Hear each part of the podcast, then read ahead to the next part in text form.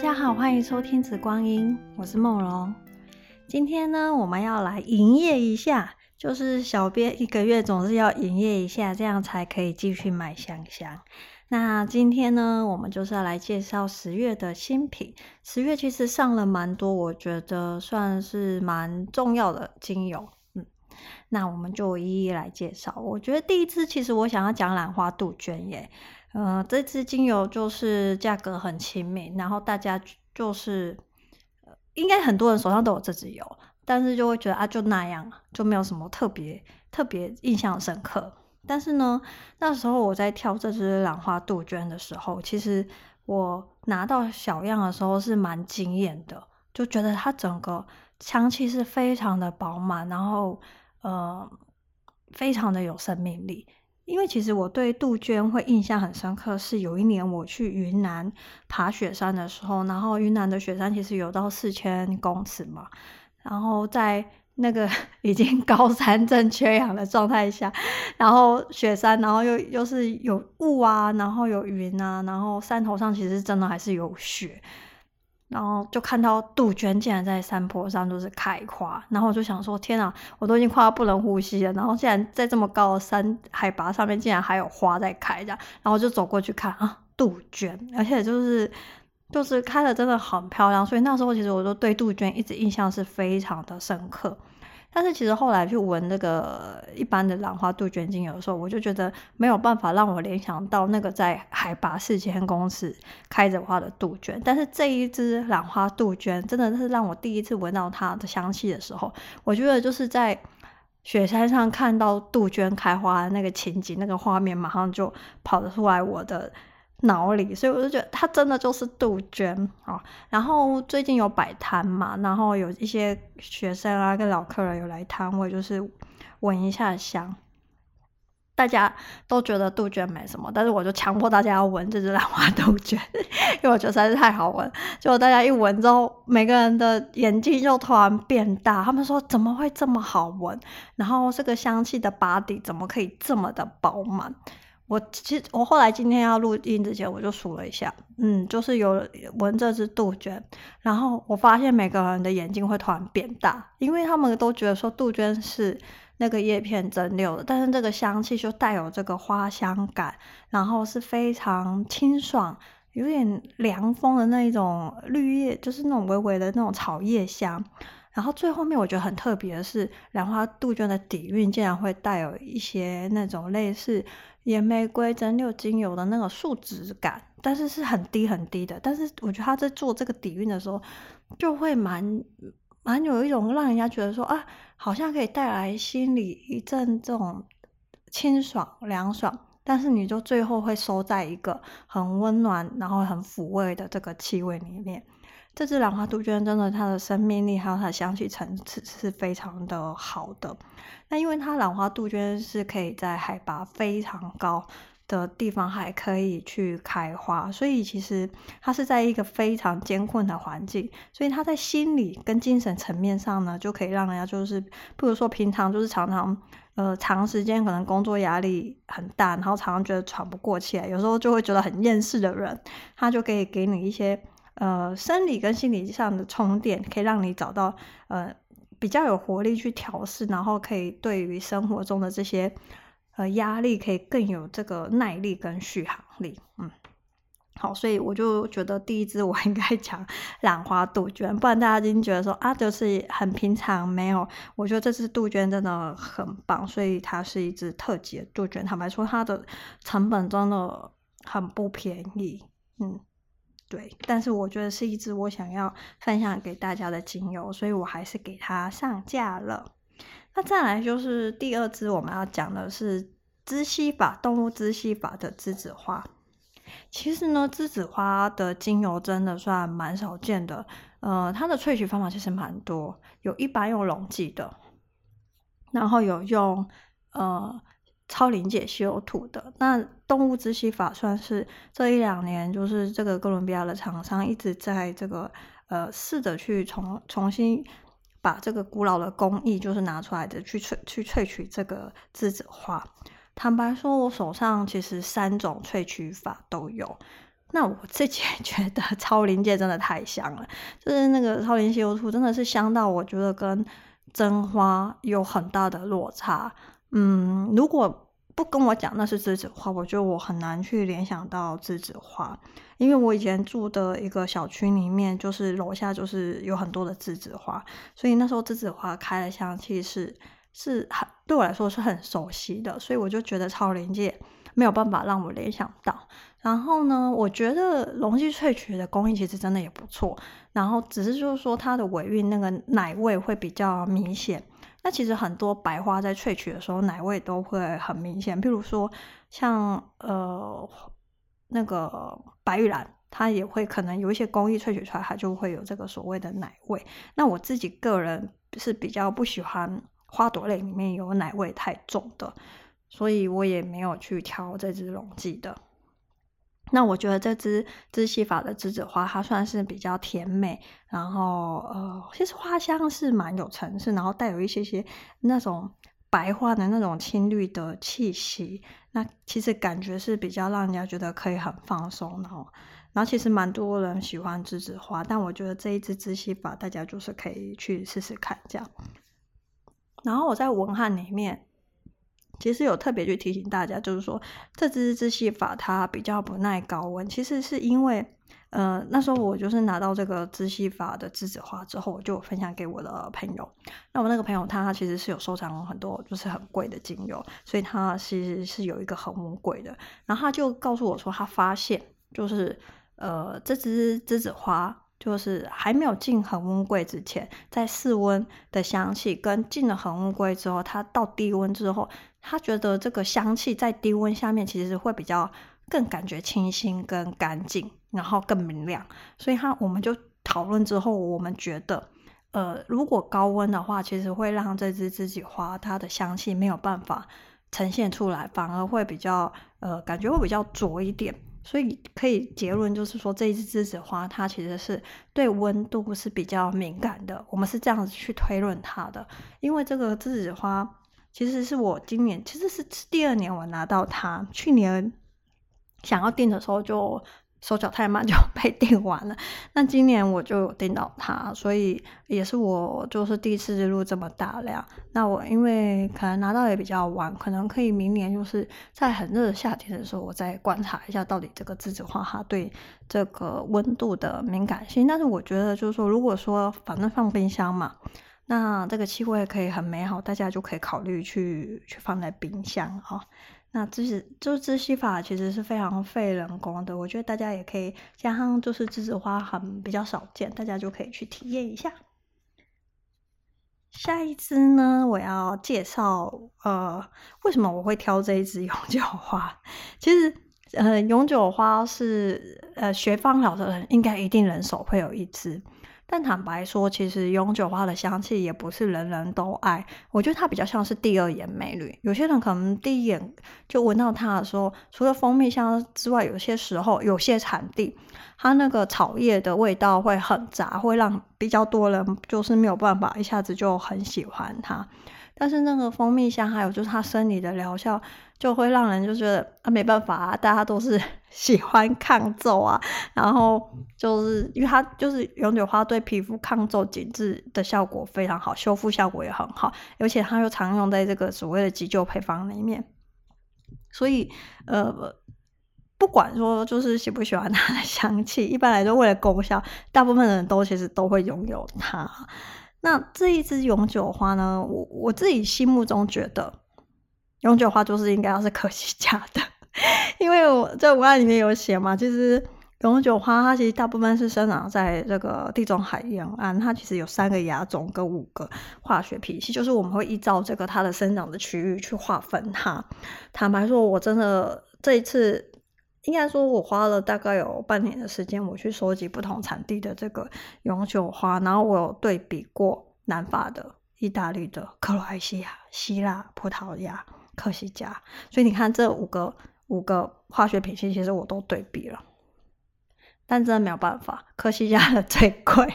但是它是我觉得那个气味还有实际运用在身体上的功效，真的是其他地区没有办法去比较的。当然，就是从化学层面上来说，统计上大部分，我不能说绝对，就大部分上来说，科西嘉产的这个意大利桶，就是永久花大家最想要的那个成分，其实它的比例其实一直来说都是比较高的。那其实科西嘉它是一个蛮大的岛，然后。科西嘉岛上其实永久花真的是非常的盛产，那有很多不同的农场，那有分有机的，有分德米特就 Demeter 的，然后也有这支野生的。那一直大家都是会去讨论到底有机的好还是德米特好，还是呃野生的好。那我自己凭我个人的感受，我就觉得这一支野生的就是我 梦想中的真正要有的那一只。永久花，我是从气味上我去感受它的哦，所以就小编个人的偏好，就哪一天小编发了，就是可以同时 上架有机跟德米特跟野生的科西加永久花给大家去比较。明年可能可以挑战一下，就是如果大家真的这么爱永久花，我们就可以来一次个永久花大全，就是不同的。就是五个化学品系加上科西加不同的等级，这样会有人想要这样去买一套套组来比较吗？应该应该只有小编会这么无聊吧？我觉得。但但永久花就是，嗯，用了这就是这支野生的打开的时候，我真的觉得我看到一片阳光，然后就是非常的。风光明媚，然后看到永久花开的金灿灿，就是整个画面就是黄金色这样。然后就那天在摆摊的时候，就有一个客人来，他就问，他说：“这支永久花让我看到很有钱的味道，因为他觉得金黄色就是钱，你知道吗？” 然后我就在那边笑，我说：“对啊，它也很贵啊，这是钱的味道。”这样。那坦白说，就是科西嘉的成本真的是希腊的两到三倍，所以嗯，没关系，就是。那时候我就觉得这支永久花有点贵，但我就想着没关系，我随便撒我都可以撒完，所以我就就就还是上架了这一支科西嘉野生的永久花，就是很容易用的油嘛，然后其实它也很稳定，所以小编没在惊，所以我就上架了。好，下一支呢，我们来介绍红花缅栀黄岩兰草阿塔。这一支呢，这一支。红花缅栀阿塔其实是今年新增六的油，是今年上半年新增六的油，所以其实阿塔呢，所有阿塔的精油其实蒸馏完之后，其实最好都放至少三个月以上，它那个香气会比较稳定，然后会比较均匀，然后比较没有浮躁，然后气味也会更干净。所以那时候其实这个红花，这其实应该说下半年的，它都是我上半年就已经拿在手上，但是我就因为都是新的油嘛，所以我就觉得应该要花一点时间在我这边先让他们静下来，所以我就每个月就是会分批上一支阿塔。那其实之前在上阿塔品香会的时候，我有跟大家讲过，就是真正好的阿塔大厂其实不容易，因为不管是檀香底的取得，或是很多的因素，譬如说，呃，这些做阿塔的师傅其实年纪越来越大，然后其实蒸馏阿塔又很辛苦，辛苦，然后在非常高温的环境之下，所以老师傅的凋零，然后生产成本的提高，加上就是说市场上，呃，对厂商来说，其实有时候做单方，他们的那种流水利润其实是更高的，所以就今年厂商就。其实有很多的花已经没有开始没有再蒸馏阿塔了。那他们有提到，就是说明年可能阿塔如果真的要生产的话，那个起地量都是非常的大。所以，嗯，可能 明年开始之后，就是新有新阿塔的几率就会比较低一点点。然后有几只阿塔应该是确定，就是以后厂商都不会再做了。譬如说像是蓝莲花。岩兰草阿塔就是那只绿岩兰草阿塔，还有冷冬岩兰草阿塔，还有百合岩兰草阿塔，应该都是厂商觉得说那个成本太高，所以以后他们就不想要去蒸馏。然后之前有一个 有一个，嗯、呃，我以前学校老师就来问我，就是说，哎，好像有有人在这个国外的那种印度网站看到阿塔很便宜。然后就就跟我去讨论这件事情，嗯，我后来有回头去跟这些大厂，就是阿阿塔大厂，就他们都是上百年的大厂去讨论这些，他们就苦笑，他们就说，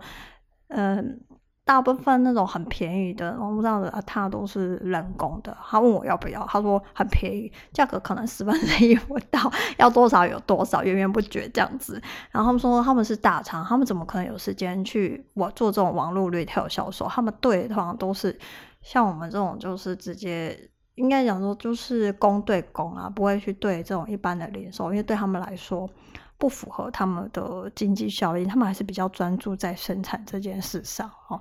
所以，嗯，要便宜的塔吗？小编也可以，就是帮你们找来啊，价格十分之一哦，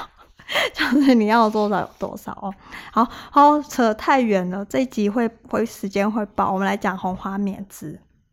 其实呢，红花棉枝应该很多人都很熟悉，就是你可能去巴厘岛啊，或是东南亚，你就会看到所谓的鸡蛋花。那鸡蛋花就是有分白色鸡蛋花，就是它的花心就是比较黄色的，就是比较艳丽的黄色。另外一个就是所谓红花棉枝，它长得跟这个白花棉枝、鸡蛋花长得很像，但是它就是颜色是比较红的，就花瓣中心红黄色，然后外面就是呃红色的。那红花棉枝又有人称它叫做红茉莉。那因为其实红花棉织如果是单方的话，一般来说会是以固体的形式出现，它就是它呃用溶剂萃取之后，它会是会是固体。那单方它的香气，就之前不知道为什么就突然有很多学生来问我这个红花棉织的单方，那我就跟他们说，红花棉织单方就是蛮贵的，然后它是固体，就是很多固体其实有些人他并不知道怎么去操作跟使用它，它使用上起来其实是。需要一点点技巧的，加上就是单方的香气不会有阿塔来的这么明显。主要的原因是因为为什么做阿塔呢？阿塔就是为了要抓住那些比较不容易萃取，或是比较不容易把香气凸显的花香，然后把它们的花香整个就是 keep 住，就是保留下来，然后加上放大。尤其是黄岩兰草特别擅长，就是把一些呃比较。稀微，然后比较不容易萃取单方的花香，就是可以有一个超大放大器的效果。所以呢，我就跟他，我就他们就来找我，就同时给他们闻这个红花棉织啊，它跟这个呃。红花棉织单方，但坦白说，我个人觉得，如果你可以喜欢有岩兰草在的话，我觉得红花棉织岩兰草它其实是吸鼻子最好的，因为你可以闻到那个米花香是非常的明显，而且是比较接近真的这个花香。那单方的红花棉织的原精就是固体，它一定要稀释过之后，然后你去用它，但它的香气还是比较香气强度。还原来说，我觉得可能只有黄岩兰，就是红花棉织黄岩兰草，它有三分之一甚至四分之一，所以 CP 值上来说，嗯，我觉得啊，它会比较比较划算啦。那我自己觉得蛮喜欢的。那嗯，如果大家喜欢红花棉织的人，可以试试看这支啊，它嗯，好，再来呢，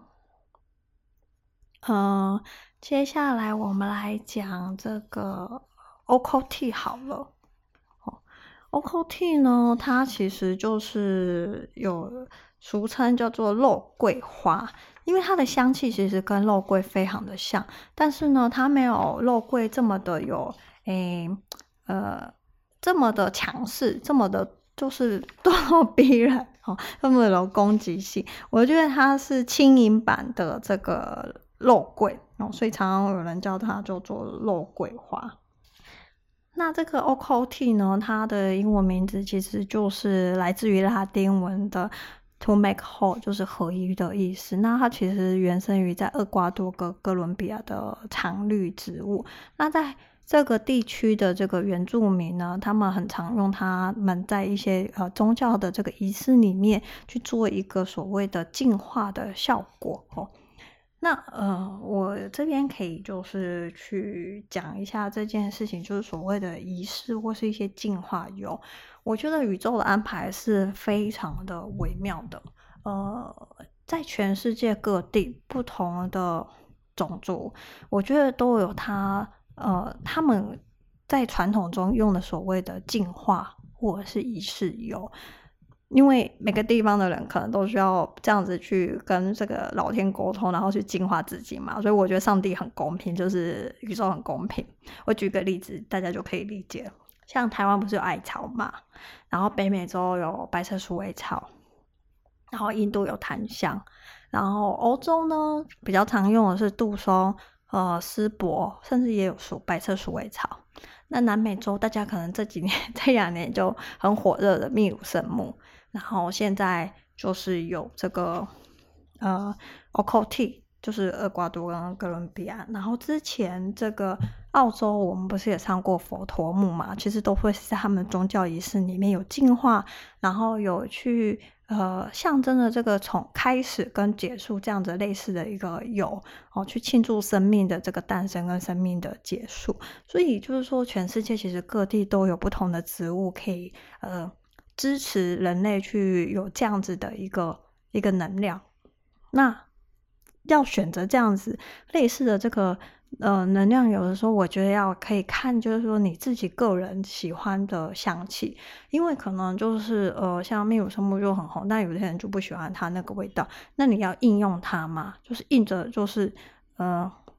香气跟 自己不合，但是你就是想要那个效果，你就去用它嘛。我觉得倒也不必，因为我觉得这种功能的精油其实很多都有替代嘛，我刚刚已经讲了一一圈了。所以我觉得应该要考量的是自己个人的特质，就是自己的特质，然后去选择呃这样子功效的精油，然后去跟你去一起去呃共振，或者是去交流，或者是一起工作。我觉得这个才是我们在用运用植物的时候会比较呃比较好的一个一个方式啦。好，所以就这次讲到这个肉桂花的时候，就 题外话去插播一下，就是它虽然有去合一，然后会在这个地区去做一个所谓净化的一个效果，但是不是说是适合你自己在能量上的用法呢？我觉得也是可以去去想一下。好，那回到这个原本这个 OCOT 的香气，它真的很像是肉桂的香气，但是没有那么的辛辣，它反而多了一点甜甜糖果甜甜的味道。那它其实功能上，就是生理疗效上，其实。是跟肉桂是蛮像的，只是因为它的肉桂醛没有没有比例比较低，所以它就会显得比较温和。那其实肉桂在这个所谓的呃呃促进循环，还有祛湿，就是提振，就是人的这个呃循环的这种热度的功能，其实是非常好。但是因为肉桂它的肉桂醛是比例比较高，有些人的皮肤比较耐不耐受，就算你的这个按摩油里面。可能只有用一点点，但它可能皮肤就是还是会觉得比较刺激。但这时候你就可以考虑用这个 OCO T 去替代这样子。好，那其实 OCO T 它在这个生理疗效上还有一个功能，就是说它可以缓和神经系统的一个所谓的兴奋性神经传递物质的这个这个。的系统，意思就是说，你受到外在刺激的时候，你的神经是不是要快速的反应？但有些人他其实已经神经非常紧张的情况下，任何外在的一些什么温度啊、声音啊什么，他都会让他的神经系统更加的紧张。但是这个 OCO T 在用在身体按摩油上，它就可以去缓和这样的神经系统，让你就是神经系统对外在的任何的刺激不要这样子过度反应或是过度敏感。呃，因为如果你的神经系统一直处在高度的过度反应的情况下，你很容易就是所谓的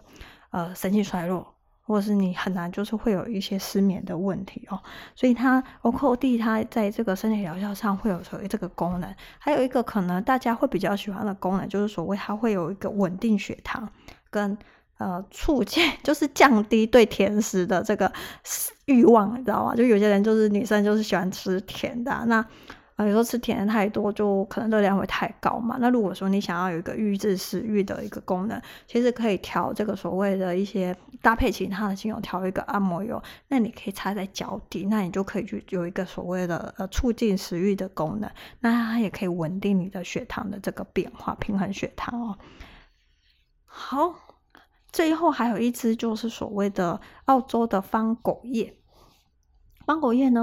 呃，其实也是澳洲这十年来新兴的精油啦。然后瑞芳是呃蛮常去推荐它的，因为它的这个所谓的金三角化学成分，它有单萜烯、有单萜醇，然后有一般油醇氧化物，所以它可以同时处理呼吸、免疫跟神经系统这一方面的问题。然后加上这一支芳果叶，它的气味虽然虽然就是说大家觉得它就像是薰衣草加茶树跟澳。澳洲有加利，但有些人就觉得澳洲有加利跟茶树很刺，对不对？但是这支不会，它就是非常的温柔，因为我觉得它的茶树的气味也是比较像澳洲原生茶树的气味。其实澳洲原生茶树跟台湾茶树的气味是很不一样的，主要是会差在那个一八胺油醇的这个这个比例哦，就会让那个气味非常的不一样。嗯，好，所以这支芳果叶是非常的温柔的。然后，如果大家想体验一下温柔版的芳果叶，那你们就可以去试试。然后，它在这个生理疗上，除了刚刚三个大系统之外，那不管是身体，就是有时候我们就觉得身体卡卡的很紧，或是觉得可能冬天到了，你觉得可能膝盖关节很紧，哈，因为可能循环比较不好。然后，或是心里常常觉得很紧绷，好像没有办法放松。那你们也可以用用芳果叶，因为它在处理身体跟心理上的紧绷的效果也是非常的好，因为它有类似就是呃薰衣草嘛，就是温和版的薰衣草。嗯，好哦，这个是以上十月的新品，应该没有漏哈。然后澳洲紫檀 不小叶不对，印度的小叶紫檀，我想应该不用介绍，因为已经卖完了。然后我很开心。这批小叶紫檀其实非常的难得，然后买它的也都是闻真正闻过它，然后也喜欢它的朋友们，然后大家拿到手其实都很开心。那这样子，我自己觉得很宝贝的油，然后可以到真的喜欢的人的身上，我也觉得很开心。这样，那也希望这些 朋友们的小叶紫檀，因为是新油嘛，今年第一年的新油，你们可以就是好好的养它，一年、两年、三年，它的气味会越来越美好。好，那这个就是十月新品的介绍。嗯，如果大家有什么问题，也可以私讯再问我哦。然后，嗯、呃，之前有一个同学问过我关于波罗尼花的问题，就是说，呃，我们家的波罗尼花其实是很好滴出来。那因为我们架上的波罗尼花呢，是只有用这个花朵去萃取，没有枝叶。那他说，就是可能其他地方取得的这个普罗尼花很难滴出来，甚至就是需要去把这个滴头拿开去去挖出来。我后来就是去看了一些资料，因为就是说，大部分市面上常见的普罗尼花，因为有加枝叶一起去蒸馏，那枝叶它的这个所谓的脂质，就是脂肪那个脂质。然后蜡质也比较高，所以会导致它会比较粘稠哦，所以这可能是它就是那个粘稠度不同的其中一个原因，大家可以当做一个参考。嗯，好，那今天就是十月新品就介绍到这边了，然后我们可以期待一下十一月哦，那就谢谢大家今天收听。